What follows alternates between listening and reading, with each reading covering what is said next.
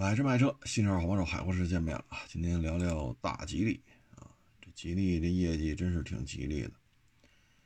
二零二三年，吉利汽车卖了一百六十八万六千五百一十六啊，就是一百六十八啊，同比增长百分之十八啊，创下了历史新高。新能源呢，吉利卖了四十八万七千四百六十一，同比增长百分之四十八。也是历史新高，然后呢，去年十二个月，吉利的新能源汽车呢，已经实现了连续十一个月的同比正增长，啊，这成绩厉害，啊，往这一摆，了不得了。而且去年下半年呢，有些月份，吉利单月销量超过二十万，厉害啊！这恭喜了，这个成绩，嗯，了不得了。吉利呢，没有说把话说那么绝啊，说我就做新能源了，它没有这样啊，它的油车也很多。再一个，吉利的构架不太一样啊，吉利的这个商业版图啊，它是超乎想象的啊，超乎想象。吉利在这方面应该说精耕细作了很多年啊，嗯，有摩托车。钱江，这就是他控股的，所以你发现没有？这个，呃，吉利的资本架构、品牌运作，应该是国内做的非常好的汽车集团之一。沃尔沃，这是一个成功的案例；马来西亚的宝腾，这也是一个做的很不错的。我也费了半天劲啊，找着这个宝腾在马来西亚的一些业绩，我觉得也挺好的。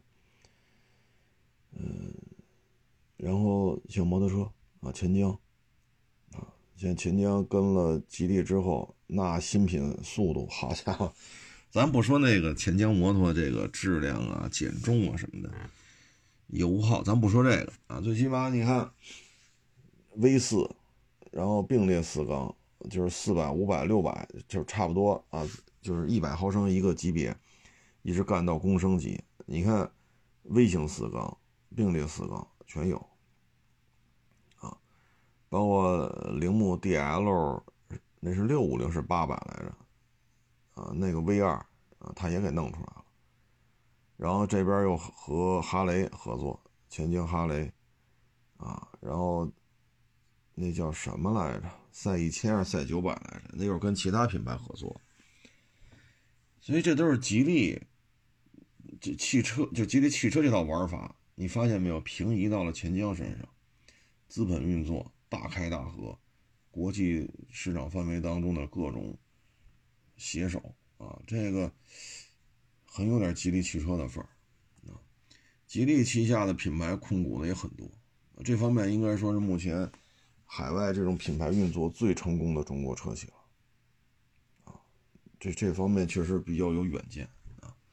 多少年前布的局，尤其是收了沃尔沃之后，一七年、一八年，啊，你看整个吉利汽车，啊，它的高速噪音控制、底盘的质感有了翻天覆地的变化。这一点不承认不行，因为加计都卖不动，卖不动。但是当年我收了一三缸的，我忘了是一八年的事一九年的事儿，开到七八十，哎呦喂呦，我这颠覆了我对三缸机的认知啊！这自主品牌能做的这样，我操，这可以啊！应该说它这资源的共享做的很好啊，比如我们这边低的制造成本，高效的。高质量的啊，这种品控，所以你看很多沃尔沃海外的沃尔沃是咱们这边生产的，往外卖啊，是中国生产的啊。你看宝腾属于把过去的一些车型，咱这边稍微有点不得烟抽的老车型拿过去改吧改吧，他那边卖卖的非常好啊。所以这种是吧，纵横联合应该做的非常好啊。这这方面是吉利。汽车的一个特点，嗯，咱就接着往下看吧。啊，去年六月份开始，极客已经达到月销万辆的水平了。嗯，二三年纯电卖了三十三万四千六，同比增长二十八；插混卖到十五万两千九，同比增长百分之一百三。我觉得这可以了，这做的。宝腾呢？呃，我再查一下啊，二二年的宝腾，二二年呢是卖了十四万一，啊，连续四年增长。二二年啊，连续四年增长，在马来西亚卖了十四万一。呃，稍等啊，我再找找二三年的，这这这这这这车型多的品牌查数据就比较费劲，啊，这可不是张嘴就来的。找找啊，二二三年宝腾卖了十五万四，啊，第五连二二年是十四万一，连续第四年正增长。二三年十五十五万四，连续第五年增长，啊，同比增长百分之九点三，创历史最佳业绩。二二年就是创历史最佳，二三年还是历史最佳。这宝腾汽车在有了吉利的这种车型的注入，啊，资金的注入，也表现的生龙活虎，啊，它的这个月销量，十二月份达到了一万两千七，啊，这也是创历史记录，啊，它在马来西亚，我查了一下，宝腾汽车全年销量，马来西亚第二名。市场占有率百分之十九点四，也就是马来西亚每卖出去五辆车，每卖出五辆车，差不多就有一辆是宝腾，啊，这相当可以了。我看了下这些车，它这些，呃，X 五零、X 七零、X 九零啊，然后这些都是，哎呀，这名字不知道怎么念呀，反正一大堆车啊，这这。哎呀，都没有中国名字，这 反正这大概有就有这么一堆车吧啊！我看了看，就是些小三厢啊，尺寸都不大，然后小 SUV，小 SUV，因为我没有去马来西亚找到对应的这些车的新车数据啊，因为时间有点紧张，这这录这期节目耗费的时间太长了。我看了一下啊，这车目视，因为像帝豪 GS 啊，它挂的。宝腾的标，啊，然后这也是卖的都挺好的，嗯，然后它这个轿车呢，我感觉像是星越 L，啊，像是啊，我我看着啊像星锐，星锐说错，星星越 L 是那 SUV，像星锐，啊，就那个轿车。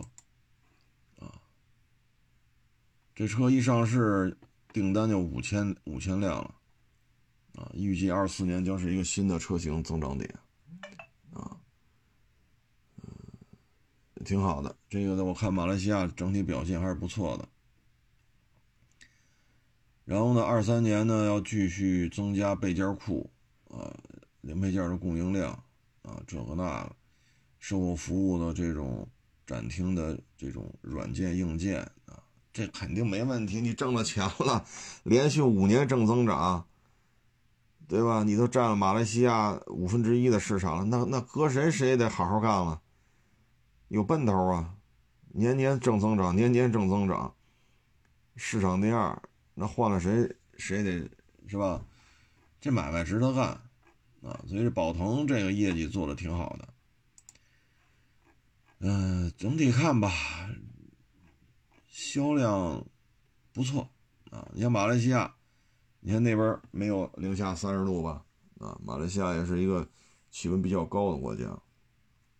但是你看马来西亚卖的好呢，全是烧油的，星锐、帝豪 GS，那个车我没查到数，我看那些便宜的车就类似于啊，我不知道大家有没有印象，吉利金刚有印象吗？就类似于那种车。啊，卖的卖的也都不错啊，在马来西亚看这意思，应该也算是有头有脸的品牌了啊，市场第二，每卖出去五辆有一辆就是宝腾啊。咱就不说那么多了，咱看一下具体国内的销量吧。第一名星越 L，十六万，啊，这个成绩可以。二二年的时候呢，星越 L 只卖了十二，但是去年卖了十六，帝豪呢卖了十四，啊，二二年是卖了十三万六，啊，也是增加的。博越 L 十三万三。我这个查了一下，之前是三万三万一，这增加了博越 L 十三啊，二二年三万多，等于增加了十万辆。哎呦我老天呐，这厉害这个啊！星瑞是十二万四，星瑞我找找啊，好家伙，车车太多啊！星瑞，星瑞二二年是十一，嗯，去年十二万四。然后熊猫卖了十一万六，这熊猫啊两万九千九，就是五菱宏光 mini EV 那么大，它卖了十一万十一万六。我查查啊，没查这车，那整这车是新来的，一下子卖了十一万六。缤越八万九，啊，查一下啊，缤越。缤越是九万八，去年卖了八万九，略有下降啊。然后就是博越，啊，博越这也是老战士，嗯，博越七万五，去年卖了七万五，啊，前年卖七万五，去年卖了五万，啊，车太多了，咱就别哗哒着念了，回大家也听晕菜了，咱就直接把今年的业绩捋一下吧。第一名星越 L 十六，第二名帝豪。十四，帝豪可是老战士了，一几年时候就是这车，好家伙，这一直干到现在，这车在产在售得有十年了吧？啊，当年广告记得特清楚嘛，帝豪 EC 七，什么钢板冲压是西班牙的，然后喷涂生产线是哪儿的？意大利的，什么乱七八糟一堆广告，这老战士一直干到今儿啊。比亚迪 F 三都没了，这还卖呢，十四万，各位这成绩，十四万就这么一个不起眼的车，啊，这相当可以了，啊，轴距也不大，两米六五，改来改去卖十年，销量还挺好，证明大家认这车，有需求，现在卖的也不贵，大几万块钱，啊，这老战士可是老当益壮啊。然后星越 L 十三万三，啊，星越 L 呢轴距是两米七七七，啊，两米七七七，嗯，啊，博越 L 说错了，博越 L 两米七七七，然后博越没加 L 的呢，这个这个轴距呢是两米七零一，啊，差了七七十多个毫米啊。剩下车我数了一下啊，吉利品牌旗下的十六款车，卖的不好的是谁呢？卖的不好的是佳绩，就卖了一千八。这车打上市以来卖的就不好啊。还有网友专门在店里找我，因为他出过一小批没有用双离合的自动挡，点名要那个，我说太难找了，这车很难找。就是没有用双离合的，说出过一小批。我说这车北京都见不着，你看一年才卖一千八，好几百家吉利 4S 店，一家店一年也就合几辆车，然后再沦落到二手车市场里边，还得是你要那个非双离合的，这这太难了。然后还得到我手里头，哎呦我去，这这这真是帮不上这忙啊！啊，这真是帮不上这忙。这就是吉利品牌的倒数第一，佳绩啊，然后帝豪 S，刚才马来西亚那宝腾看着就像这车，帝豪这个 GS 啊 S，它现在叫 S 啊，剩下这一堆车太多了啊，太多，了，星瑞啊，好多网友都说这是沃尔沃 S 六零，啊，那个。你这么说，嗨，反正肯定是沃尔沃给了很多技术的支持啊，这这这一点毋庸置疑啊。然后呢，咱们总体看吧，就是卖的不错啊，过十万的车有五个。星越 L、帝豪、博越 L、星锐、熊猫，就这个车就过这五个车过十万了，过十万，这些车就卖了六十六万多，就这前五个车就卖了六十六万多。我拿计算器加了一下，六十六万多，五个车就六十六万多，厉害吧？剩下的像第六名缤越是八万九，博越五万一，缤瑞三万二，吉利 icon 一万九，豪越 L 一万八，啊，这还有五个车过万，啊，这还有五个车过万，嗯，大概也卖了二十万，啊，二卖了二十万，等于前十个车卖了八十多万，将近九十万。就总体看吧，这销量油车这个圈子里卖的还挺好的。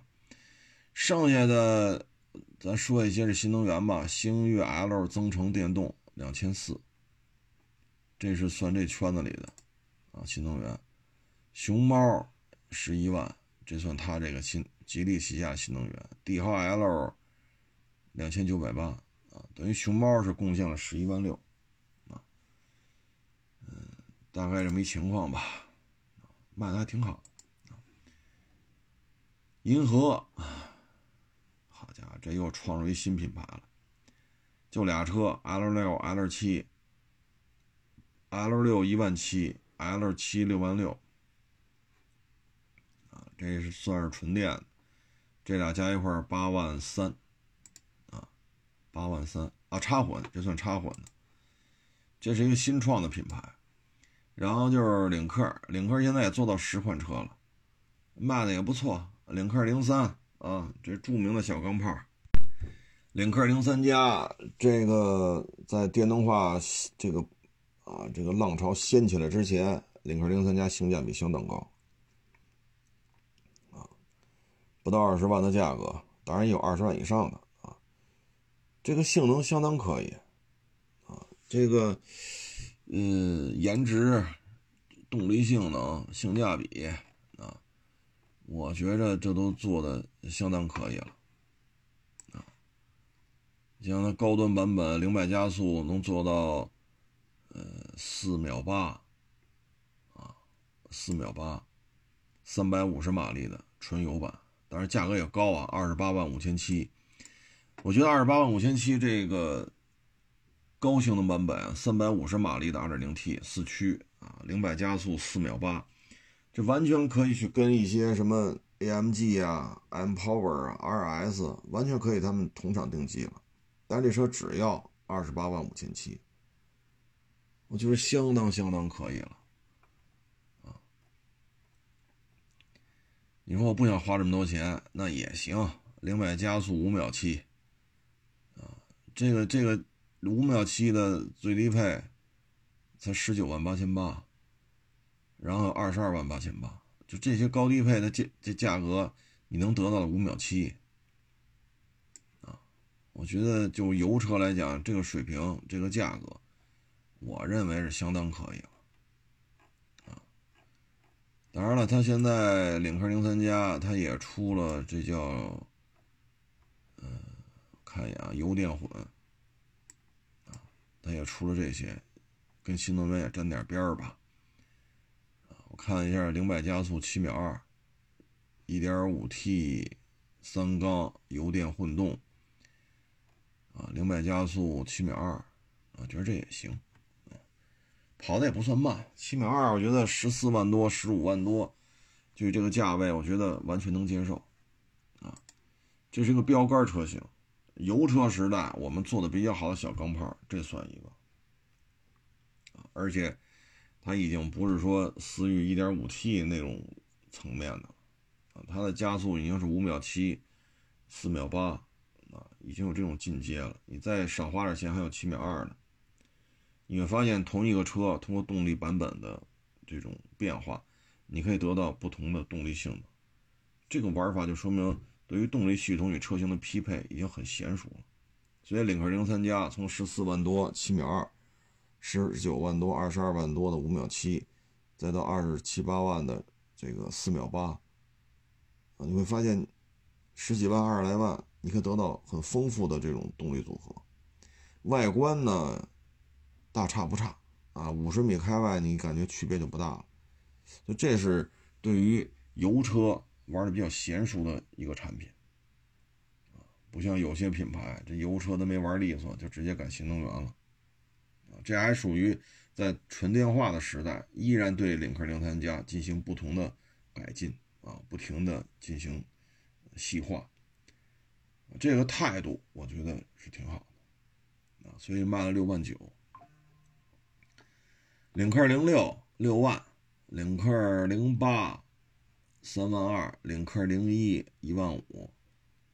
啊领克零九九千九啊，然后分分不同的版本吧，什么 EMP 版本的、PHEV 版本的，反正加一块吧，一共是十个车型啊，卖的也还行啊，我觉得这这相当可以了，尤其是零三加啊，还愿意在这方面，这个这油车啊，已经你看网上啊，感觉。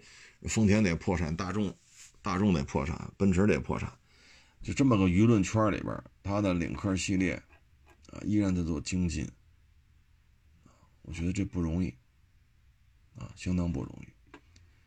嗯，这里边的车型呢，我觉得领克零九挺可惜的啊，领克零九 EMP 九千九，领克零九四千啊，这加起来一万三四吧。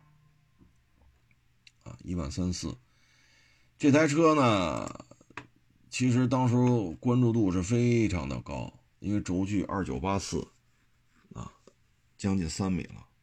然后这个车呢，其实你稍微做一下数据对比，你会发现了，叉 C 九零也是二九八四，你发现这里边会很奇妙哈。然后呢，车身高度，领克零九是一七八零。叉 C 九零是一七七八，就差两毫米啊，所以这里边啊，这个玄学的问题，咱就是吧。然后发动机编号是不一样的，叉 C 九零呢是 B 四零呃 B 四二零 T 二，领克零九呢是勾 LH 杠四 G 二零 TDC，但是两台发动机排气量。都为一千九百六十九毫升，发现了吗？发动机动力啊，一个是二百五十四匹，一个是二百五十匹，扭矩呢都是三百五，这东西是吧？咱就说到这儿。那这个车呢，现在大家不买呢，主要的原因是什么呢？倒不是说贵啊，我觉得这车卖的真倒是真不贵啊。领克零九 EMP 啊，领克零九纯油，这车定价真的不高啊，真真真的不高。纯油版的二十四万七千九啊，EMP 版本的呃这个起步价三十万七千八啊，就是插混的。我觉得真不贵，主要问题就是什么呢？车齁老大啊，但是座舱空间分配出现了问题。我觉得这个车呀，主要就是吉利啊，对于轴距接近三米啊，就这么长的 SUV，可能也是经验不足，它第二排没有想象的好，所以我觉得慢慢来吧，啊。二四年或者二五年出一些改款的时候呢，车身的这个座舱空间重新调整一下吧。但是从价格来讲很超值啊，叉 C 九零怎么卖也卖不到二十多万的啊，所以这台车性价比挺好的二十多万就拥有四五十万叉 C 九零的这种感觉，但是第二排空间没处理好，很多人看完之后不太满意。其实他可以借鉴一下途昂，啊，第二排空间做大一点，嗯，其他的车型，嗨，身边也有小兄弟买这车了，几年下来，质量还是可以啊。这个品牌呢比较讲究运动，悬挂呢普遍调的比较硬，啊，然后动力比较足，所以不太适合喜欢安逸的那种消费群体。啊，他们可能，嗯，跟 G L 八呀、天籁呀、啊，陆巡呐，那可能跟这种车的驾驶感不太一样。啊，领克是一个强调运动性的品牌，所以你要是说我不能接受悬挂那么硬，我受不了，压个井井盖都都那那种感觉，那这个品牌可能就不适合你，你得去看看吉利品牌。大概是这么个情况。哎，说说这个几何啊，几何六个车，嗯，销量按他公布的数据是卖了十九万一，二二年卖了十四万九，等于几何销量是暴涨百分之二十八可是我拿计算器加，嗯，能查到数据的一共就六个车。可是我计算器加出来七万四，我不知道那那些车那量是是几个意思？因为查到数据是几何二零二三年全年累计销量十九万一千三百四十六，可是可是计算器加加不出来这数啊，只加出七万四千一百五十二了。反正这东西，唉。咱们能不能把这个销量啊，就是做的更严谨一点啊？就有些东西，你说我能查到的，就是六个车：几何萤火虫三万二，几何 A 一万八，几何 EV 一万一，几何 G 六六千，几何 C 三千八，几何 M 六两千一。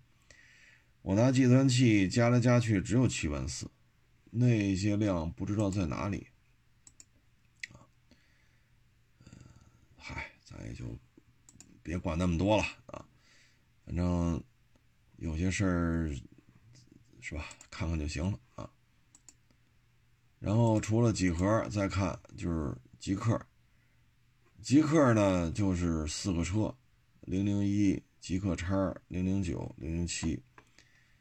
极客零零一呢卖了七万六啊，极客叉卖了两万二，极客零零九。这大 MPV 卖了一万九，极客零零七卖了八百五十七辆，啊，嗯，官方数据呢，极客卖了十一万八千六百八十五，同比增长百分之六十五，啊，我用计算器加呢是十一万九千三百零一，这计算器加出来的啊，十一万九千三百零一。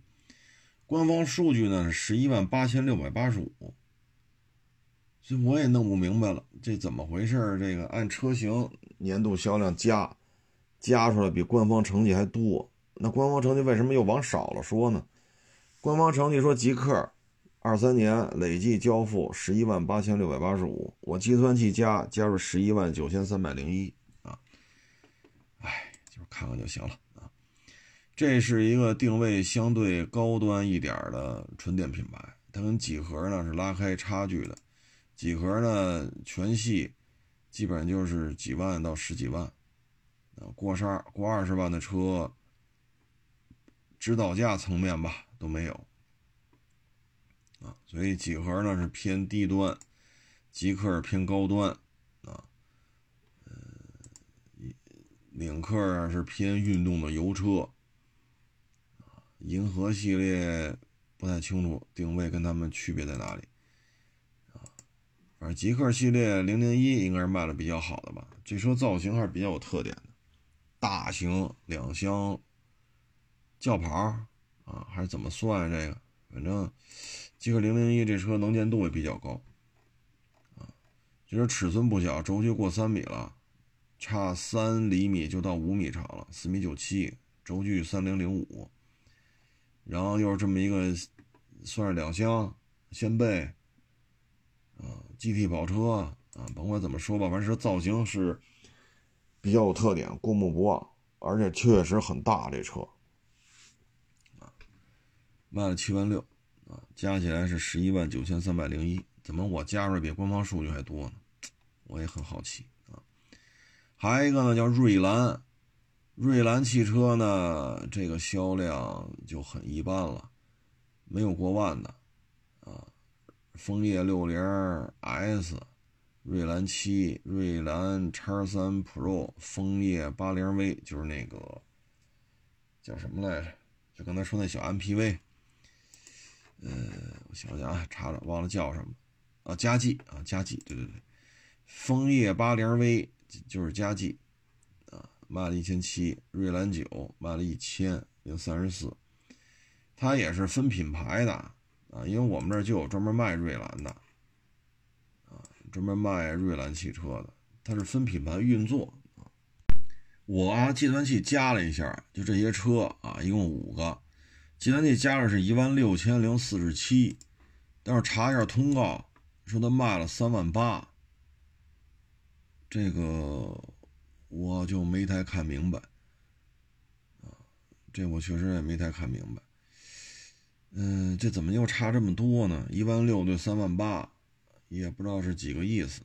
哎，就这么着吧。这些数我也很为我也很为难。各位，这个数据，这这，你说我拿计算器加一遍，我这也不是什么犯罪行为啊。我我就是 加了一下，怎么差这么多？一会儿高一会儿低。哎，不说那么多了，这我也无能为力啊。这这我能查到的就是这些，但架不住我就加了一下，加完就成这个样子了啊。现在呢，能查到的品牌呢，你看有吉利，有银河，有领克，有几何，有极客，有瑞兰啊。这个品牌啊，现在就是六个，六个呢，你再加上刚才说的宝腾，这就是七个。然后，呃，这里边品牌的这个，这个这个确实有点复杂。啊，但是好好在什么呢？基本上还能摘得开，啊，基本上还能摘得开，啊，就是各家之间是要怎么怎么地，怎么怎么地，啊，这里边呢，我觉得，你像几何，像这瑞兰，啊，但是瑞兰汽车。咱就不往后边去说了，这瑞兰就咱就不说了啊。反正几何这个多少是有点儿有点根儿尬啊，销量不高啊。所以我觉得，当然这有些事情咱不能光看表象啊，说销量不够，品牌就就去了吧，啊，把把把把这品牌就删了吧，这个也不合适这个也不合适。但是。品牌数量稍微有点多啊，我个人认为不太值得一做，就是瑞兰和几何。瑞兰我们身边有同行做了一个瑞兰的店，就瑞兰汽车的店。哎呀，我这每年光房租这都是七位数，这个销量这么低，咱管不了那么多了啊。反正新的一年吧，啊，咱们之前也聊了沃尔沃，啊，新产品不多，就那纯电 MPV，卖的齁老贵的，然后排量也不大，上限就二点零，啊，很多品牌你说啊，GLE 也有二点零，那奔驰大 S 也出二点零，那宝马七三零那不也二点零？各位，在这些竞品车型的这些车型当中，人家二点零是下限。而对于沃尔沃整个这个品牌来讲，二点零就是上限，这怎么一块玩？奔驰 S 二点零出了没多长时间，很快就给删了。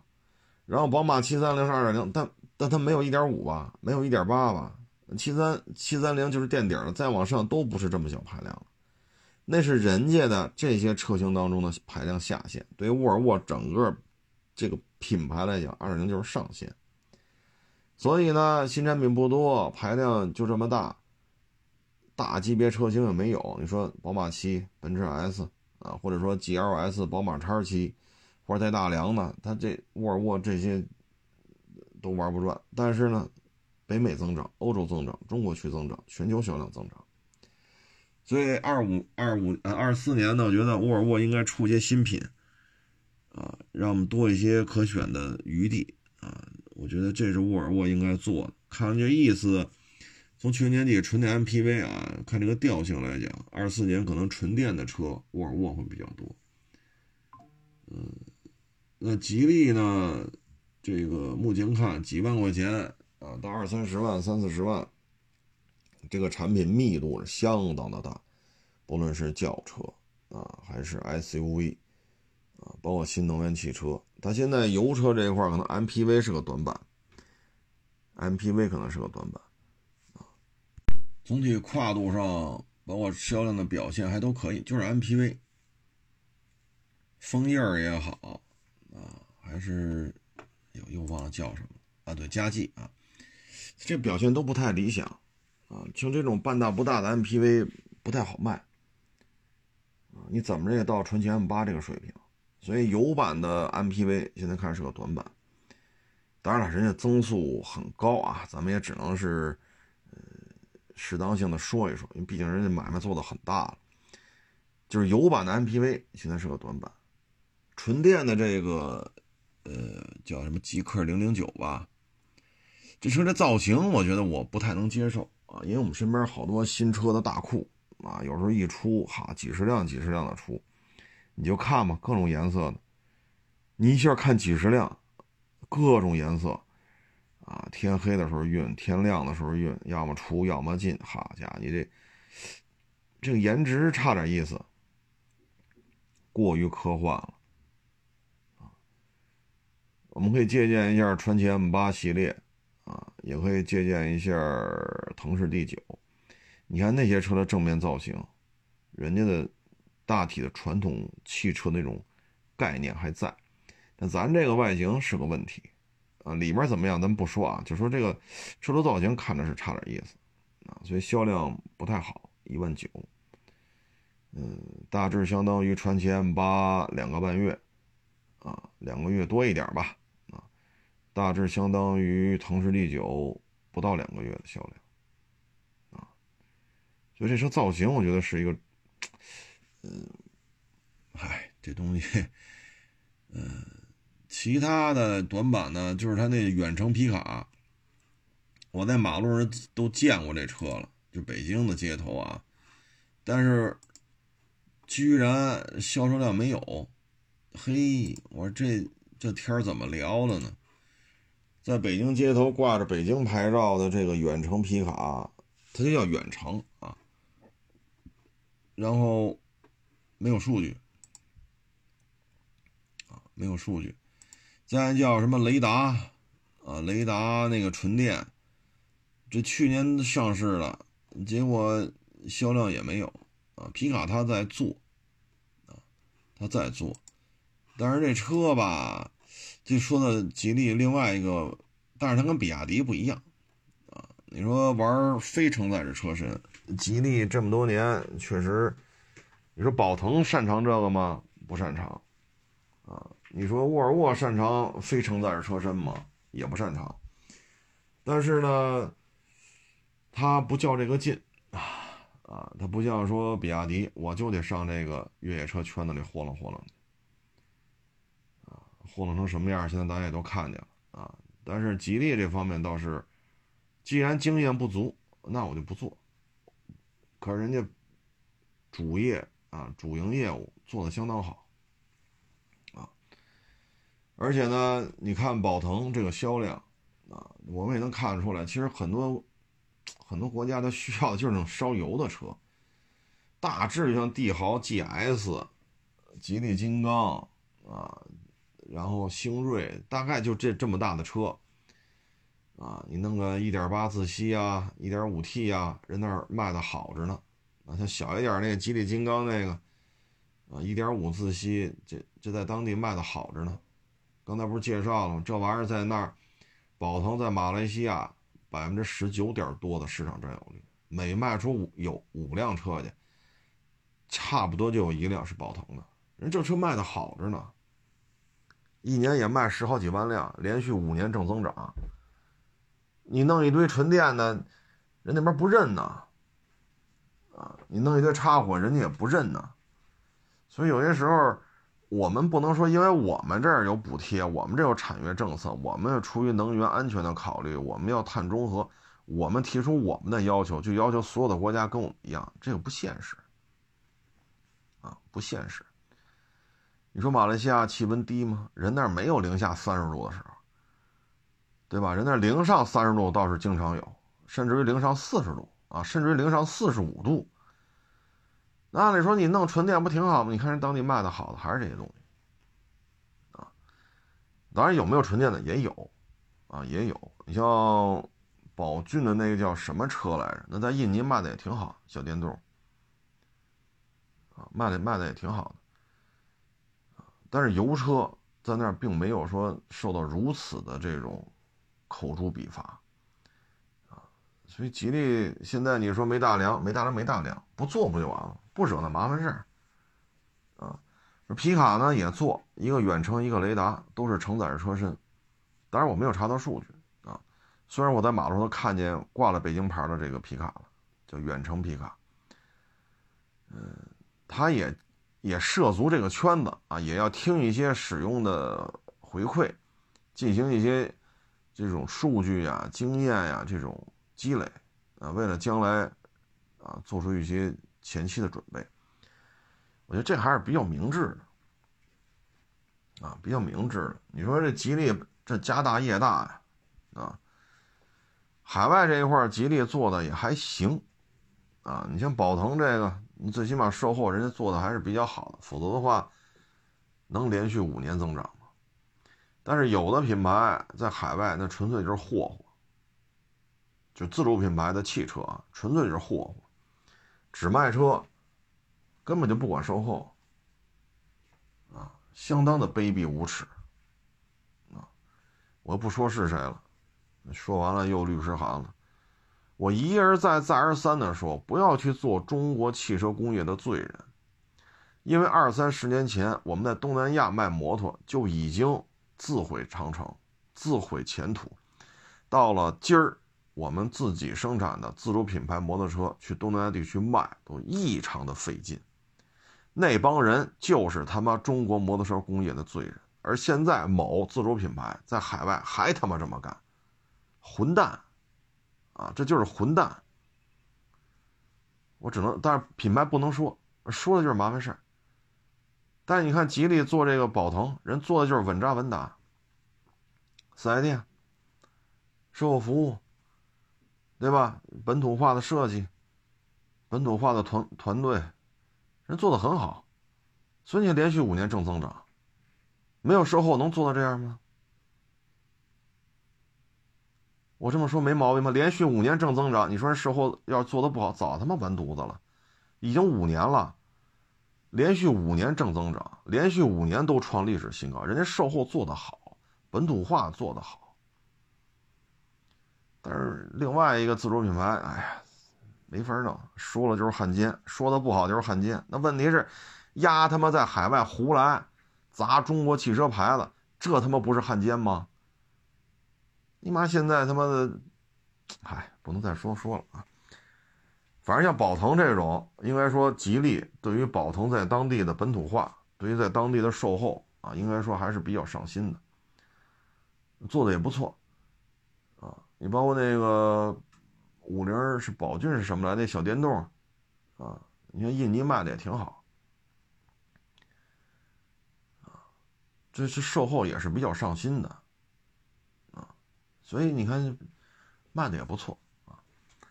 总而言之吧，自主品牌吉利从经营风格上是很有特点的，啊，它品牌的这种纵横联合，啊，借力打力，应该说玩的很好。你看，有了极氪零零九，然后有了沃尔沃纯电，有了叉 C 九零啊，才有咱这个领克零零九。你发现没？这之间是吧？有点意思。啊，有点意思，所以吉利在这方面做的是蛮有特点的，海外运作也是相当成功的，啊，嗯，包括那猛童，啊，等等等等吧，它有它的自己的玩法。现在整个底盘的质感、高速噪音控制啊，这水平还是相当可以的啊。至于说那个几何、瑞兰啊，这个有些事儿嗨，咱也管不了啊，就就这么留着吧。这俩品牌反正有些时候不是说销量低就能就咱就赶紧怎么怎么着，它有些事儿不是这样啊。但总体看吧，啊，嗯，做的还是不错的。这个得得给人点赞，自主品牌的这算做的很稳健的，油车、电车啊，当然了，这个品牌的车现在就是缺带大梁的，这个在非洲啊，走一些非铺装路面，包括像大毛、二毛这种冰天雪地，啊，基础设施比较差，那可能非承载式车身的油车还是有一定需求的。但是这需要一个漫长的过程，所以你现在投资去搞，类似于坦克三百、四百，啊，或者搞普拉多，啊，你去搞这么大的越野车，首先很烧钱，经验的积累、技术的底蕴，这很很麻烦，很麻烦，而且你销量还不见得高，啊，投入资金不老少。所以还不如就弄点这些小轿车、小 SUV 就完了，啊，那你换个角度讲，你说五菱宝骏，人家有他妈这带大梁的这种啊，类似于坦克三百是吧？普拉多 2.4T 有这么大个的车吗？就宝骏也好，五菱也好啊，这带大梁、带低四、带差速锁，但人家海外卖的也不错呀。当然了，它是挂了雪佛兰的标啊。但是总体卖的也不错，啊，所以有时候我们也不能说非得说整一带大梁的车，你不整带大梁的车，小日子过得也挺好，啊，大概其实这么一情况吧。我觉得吉利这方面做的是高层的这种战略眼光、国际化的这种视野，还是可圈可点的，啊。说到这儿呢，就想起最近这两天啊。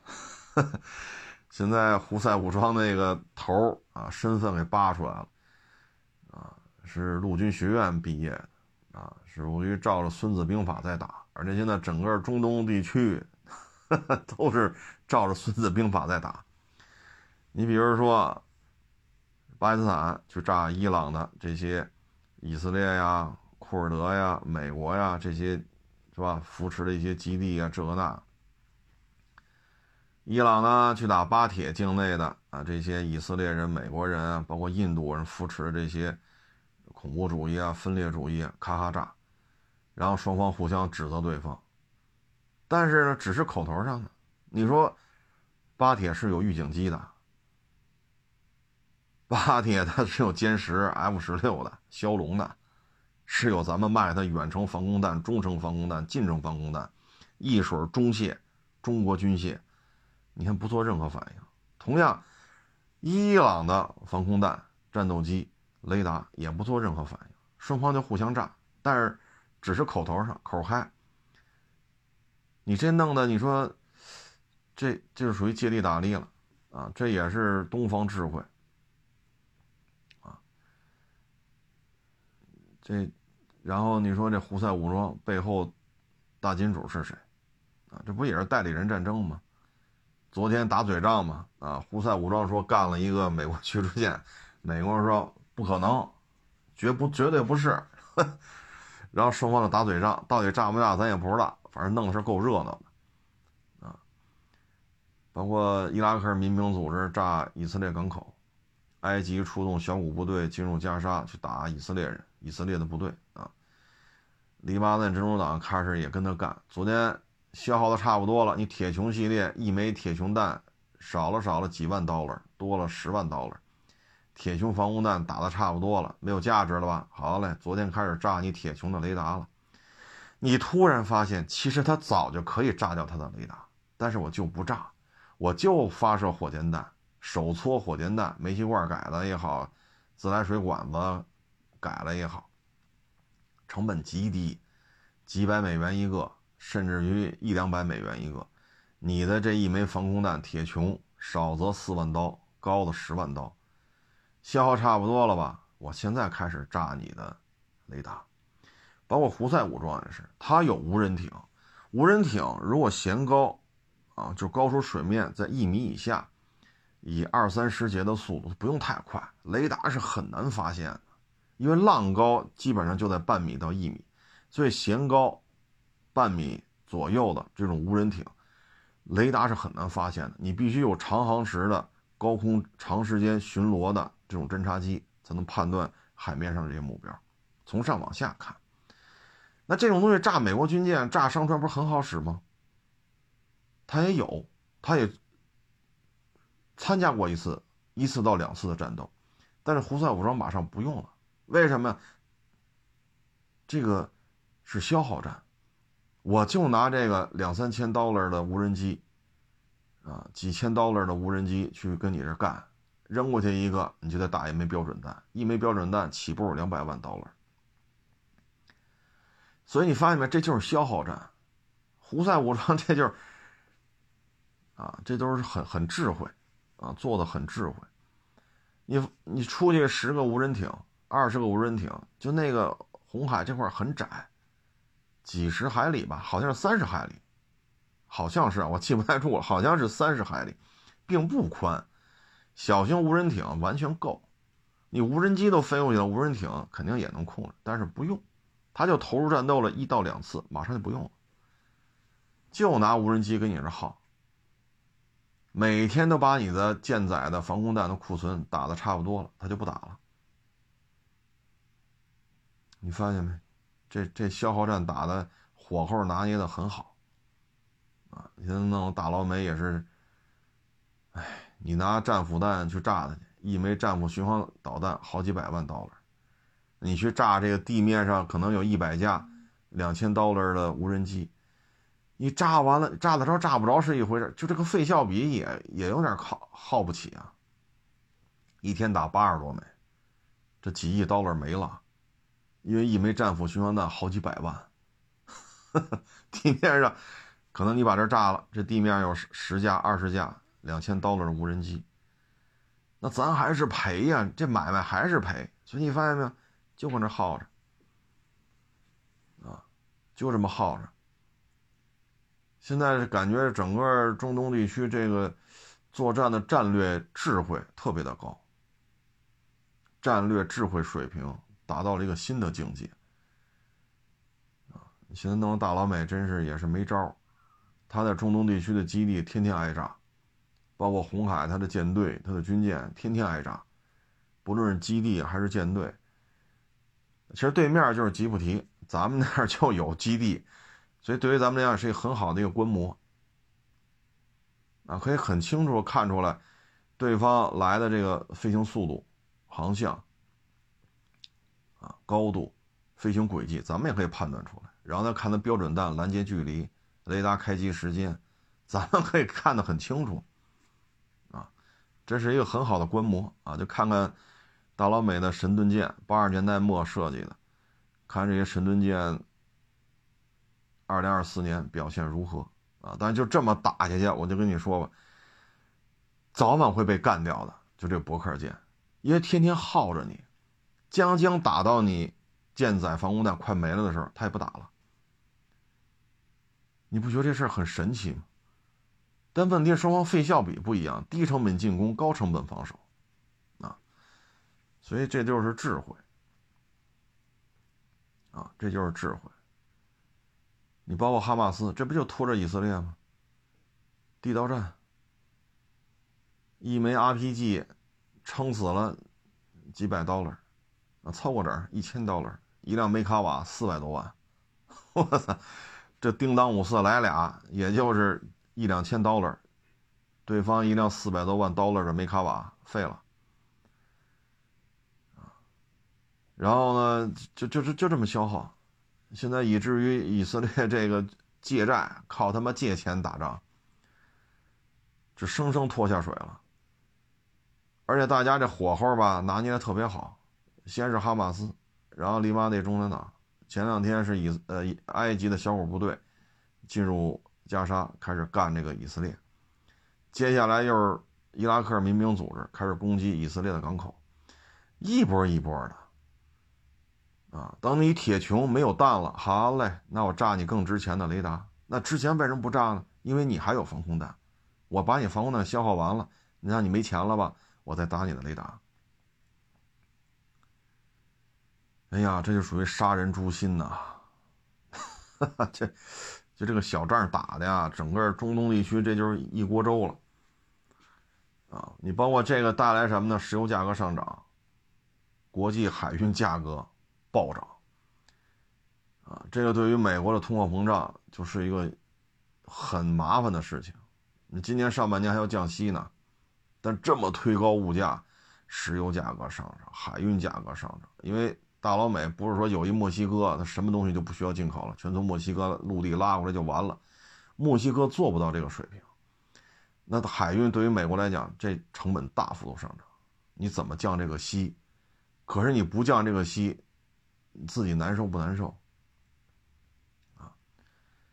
就弄得大老美现在真是焦头烂额的，包括这二毛啊，天天要求 要捐助，那现在只能通过一些长航程的准精确制导武器打击俄罗斯后方的一些城市，只能这样。但是领土越打越少，啊，你说炸他一机场，炸他一油库，炸他一工厂，这个，但是你自己的边境线越来越往后啊。这个问题没有什么解决方案，啊，所以你会发现这两边这个互动啊，都是挺有智慧的，啊，大毛二毛这边，啊，包括我看这两天普大帝又要去朝鲜访问，这个现在对于思密达来讲压力山大呀，啊，压力山大，谁让他嘴欠呢？去年底不是说了吗？要收拾中俄。哎呦我去，是吃猪油吃瞎了心了，还是吃过期泡菜吃瞎了心了？大老美都不敢这么叫嚣，他敢啊！乌克兰好歹后边有上千公里跟北约国家是有陆地边境，他屁股后边又是大海，所以你看这仗打的啊，尤其是中东地区，这太有智慧了。你不九十六个？发射井吗？那你打九十七个，他不就废了吗？不减，我就打几十个，打完了不打了。你标准弹没了，你没了我也不打了，明天再来啊。你装完弹来了，咔咔咔又一顿抡，哎，我就打几十个，知道你发射井数量是多少，打完了吧，差不多了哈，不打了。你瞧瞧，这么耗下去，你说这事儿，嗯，都是智慧啊，这都是智慧。做车企。需要有国际眼光，需要有战略判断，需要品牌品牌的纵横联合。啊，像这中东地区这打小仗，啊，这小仗打的，弄得你是急不得恼不得。要不你幺零幺，对吧？吼鹰师、八十二空降师，那什么第一陆战师，你派到也门去，那大老美不敢。战斧打一溜够。打了得有两百两百枚战斧导弹了吧？这多少个亿刀子扔出去了，现在还天天挨炸，还他妈两千美元的无人机，一来一大片，一来几十个。等你防空弹打的差不多了，他也不来了。哎，你瞧这事儿闹的，但问题是费效比没法聊了呀。你炸他几辆皮卡，你炸他几个帐篷，你炸他几十架没起飞的无人机。但是，就这堆加一块儿也顶不上一枚战斧弹的这个造价呀，所以你看这事儿，现在我个人感觉，中东地区大老美这个号召力应该说是直线下滑，基本上没人拿他当回事儿了，尤其是巴基斯坦和伊朗，这种玩法啊，异地用警也好啊，还是。是吧？双方怎嗨，反正这事儿弄的就是美国、以色列是没招没招。你说他打美国人了吗？没有啊，我打的巴基斯坦，你美国人扶持的基地，或者以色列人扶持的基地。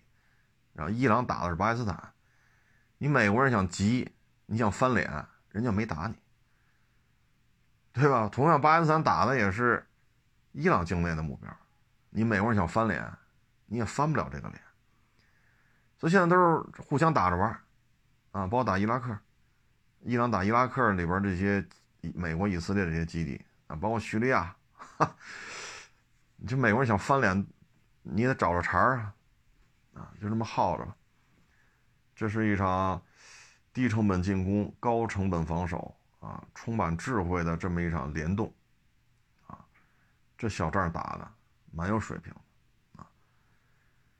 嗯，当然，车企里边像吉利这种品牌运作、海外发展啊、本土化啊，你像沃尔沃海外的发展，你像宝腾在马来西亚的发展，这都可圈可点。售前、售后、本土化、品控，对吧？方方面面做的都挺好，你挑不出毛病来。你挑出毛病来，它沃尔沃能全球销量暴涨吗？新品不多，二点零就是上线，很多车型又不生产，没有。说弄个大 S 出来，它弄不了。你弄个 GLS 出来，它那轴距都不到三米，它也弄不出来。带大梁的车也玩不转。但你看沃尔沃做的很好。宝腾做的很好，连续五年正增长，人家售前售后本土化真是做的不错，啊，行了，不多聊了啊，谢谢大家，谢谢捧场，欢迎关注新浪微博海阔试车手。